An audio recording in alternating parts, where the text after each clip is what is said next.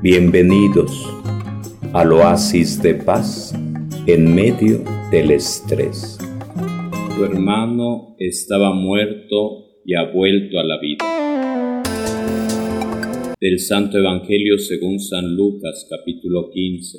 En aquel tiempo se acercaban a Jesús los publicanos y los pecadores para escucharlo, por lo cual los fariseos y los escribas murmuraban entre sí, Este recibe a los pecadores y come con ellos. Jesús les dijo entonces esta parábola. Un hombre tenía dos hijos, y el menor de ellos le dijo a su padre, Padre, dame la parte de la herencia que me toca, y él les repartió los bienes. No muchos días después, el hijo menor, juntando todo lo suyo, se fue a un país lejano y allá derrochó su fortuna viviendo de una manera disoluta. Después de malgastarlo todo, sobrevino en aquella región una gran hambre, y él empezó a pasar necesidad. Entonces fue a pedirle trabajo a un habitante de aquel país, el cual lo mandó a sus campos a cuidar cerdos. Tenía ganas de hartarse con las bellotas que comían los cerdos, pero no lo dejaban que se las comiera. Se puso entonces a reflexionar y se dijo, ¿cuántos trabajadores en casa de mi padre tienen pan de sobra? Y yo aquí me estoy muriendo de hambre. Me levantaré, volveré a mi padre y le diré, Padre, he pecado contra el cielo y contra ti ya no merezco llamarme hijo tuyo, recíbeme como a uno de tus trabajadores. Enseguida se puso en camino hacia la casa de su padre. Estaba todavía lejos cuando su padre lo vio y se enterneció profundamente. Corrió hacia él y echándole los brazos al cuello lo cubrió de besos. El muchacho le dijo, Padre, he pecado contra el cielo y contra ti ya no merezco llamarme hijo tuyo. Pero el padre les dijo a sus criados, pronto, traigan la túnica más rica y vístansela. Pónganle un anillo en el dedo y sandalias en los pies. Traigan el becerro gordo y mátenlo. Comamos y hagamos una fiesta porque este hijo mío estaba muerto y ha vuelto a la vida, estaba perdido y lo hemos encontrado. Y empezó el banquete. El hijo mayor estaba en el campo y al volver, cuando se acercó a la casa, oyó la música y los cantos. Entonces llamó a uno de los criados y le preguntó qué pasaba. Este le contestó, tu hermano ha regresado y tu padre mandó matar el becerro gordo por haberlo recobrado sano y salvo. El hermano mayor se enojó y no quería entrar. Salió entonces el padre y le rogó que entrara, pero él replicó, hace tanto tiempo que te sirvo sin desobedecer jamás una orden tuya, y tú no me has dado nunca ni un cabrito para comérmelo con mis amigos. Pero eso sí, viene ese hijo tuyo que despilfarró tus bienes con malas mujeres, y tú mandas matar el becerro gordo. El padre repuso, Hijo, tú siempre estás conmigo y todo lo mío es tuyo, pero era necesario hacer fiesta y regocijarnos, porque este hermano tuyo estaba muerto y ha vuelto a la vida, estaba perdido y lo hemos encontrado. Palabra del Señor. Gloria a ti, Señor Jesús. Me levantaré, iré donde mi Padre y le diré, Jesús presenta la parábola del Hijo pródigo. Algunos también la llaman la parábola del Padre misericordioso y está dirigida a los fariseos y a los escribas que murmuraban continuamente diciendo de Jesús, recibe a los pecadores y come con ellos. Y dice Jesús que un papá Tenía mucha gente a su servicio. Tenía dos hijos, uno menor, uno mayor. Y un día el hijo menor, sintiendo que crecía las alas en él y que quería conocer el mundo y la casa se le hacía chiquita, antes de marcharse, le pide primero al papá la herencia. Y el papá no lo piensa tanto y decide darles la herencia a sus dos hijos. Y entonces sí, nada tonto el hijo menor, con las bolsas llenas de dinero, se va a otro país, al extranjero, donde nadie lo conozca, donde nadie lo juzgue, y hace su vida. Y como tiene dinero, tiene amigos, se da la buena vida, convive con mujeres y sigue la fiesta hasta la madrugada. Pero no ve hacia el futuro, cree que siempre tendrá dinero y se le acaba el dinero y se le acaba el encanto. Todos aquellos amigos, todas aquellas amigas que juraban estar con él, desaparecen porque ya no les puede ofrecer nada de nada.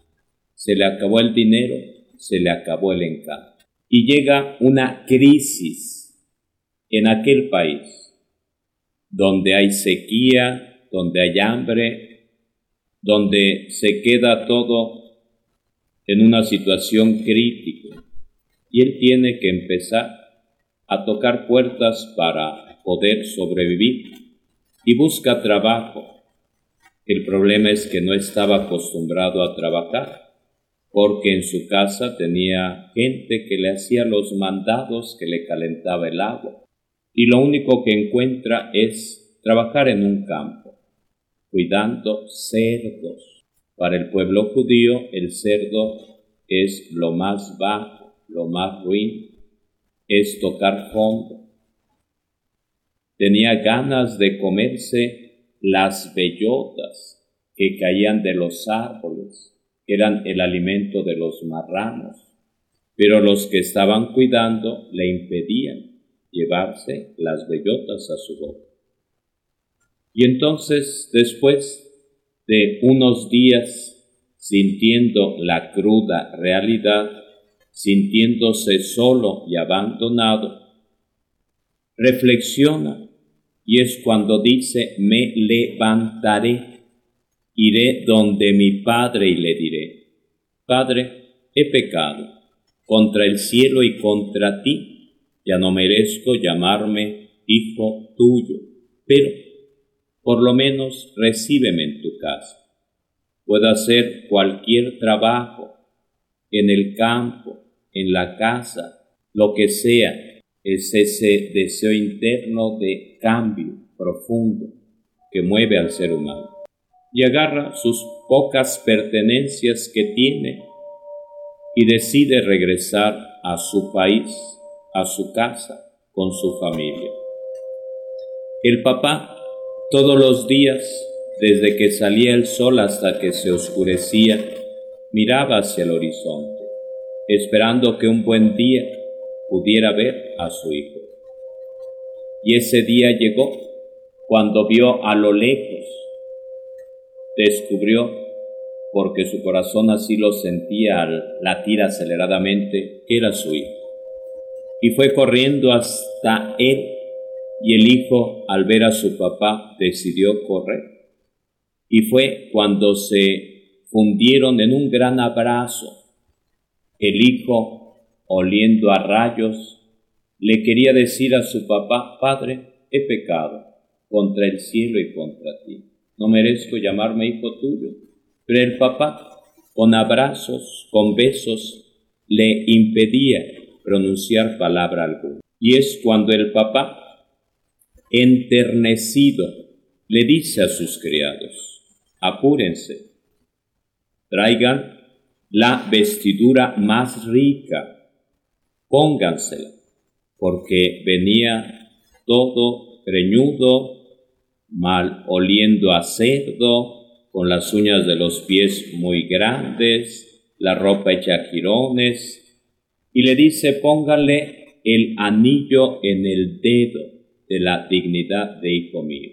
Pongan sandalias en sus pies, hagamos fiesta, maten el becerro gordo. Pero sin duda alguna, tendrá que darse un buen baño con piedra pómex, cortarse la greña, cortarse las uñas de, los pies, darse dos, tres enjabonadas para oler a limpio.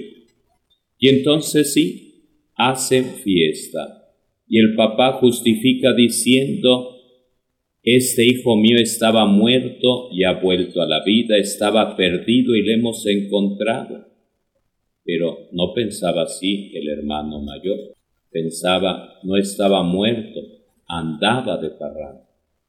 Por eso, cuando el hijo mayor regresa a casa después de trabajar de sol a sol en el campo y oye música, cree que es una fiesta sorpresa para él, pero oh desilusión, es para su carnal que ha regresado y asombrado descubre que el papá hace fiesta manda hacer una rica barbacoa de becerro por haber recobrado a su hijo sano y salvo. Y por supuesto el hermano mayor se enoja, echa rayos, con su mirada rayo láser destructiva, quería deshacer a su carnal.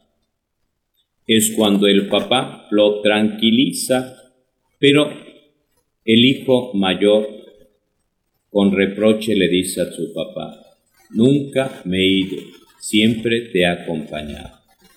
Le diste la herencia a tu hijo y a mí nunca me has dado un cabrito para hacer una barbacoa para comerla con mis amigos. Pero eso sí, viene ese hijo tuyo que despilfarró tus bienes con malas mujeres y tú mandas matar el becerro gordo.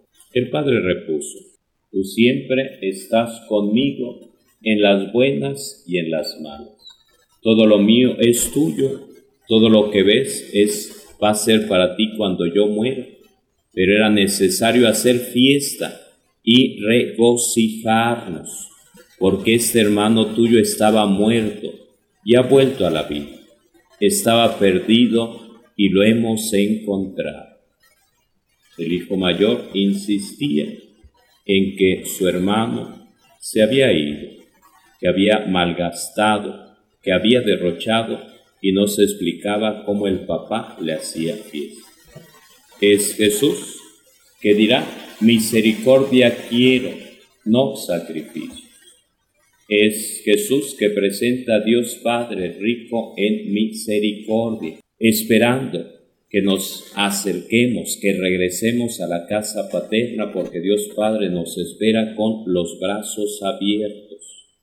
Y remata Jesús diciendo lo siguiente, hay gran alegría en el cielo por un pecador que se arrepiente que por noventa y nueve justos que no necesitan otra cosa. Es Jesús que nos invita a alegrarnos como lo hace Dios Padre, a abrir la puerta para recibir a aquella persona que un día decide regresar de nuevo a la casa paterna. Es Jesús que nos sigue diciendo, misericordia quiero, no sacrificio. Que tengan bonito día. Bienvenidos al oasis de paz en medio del estrés.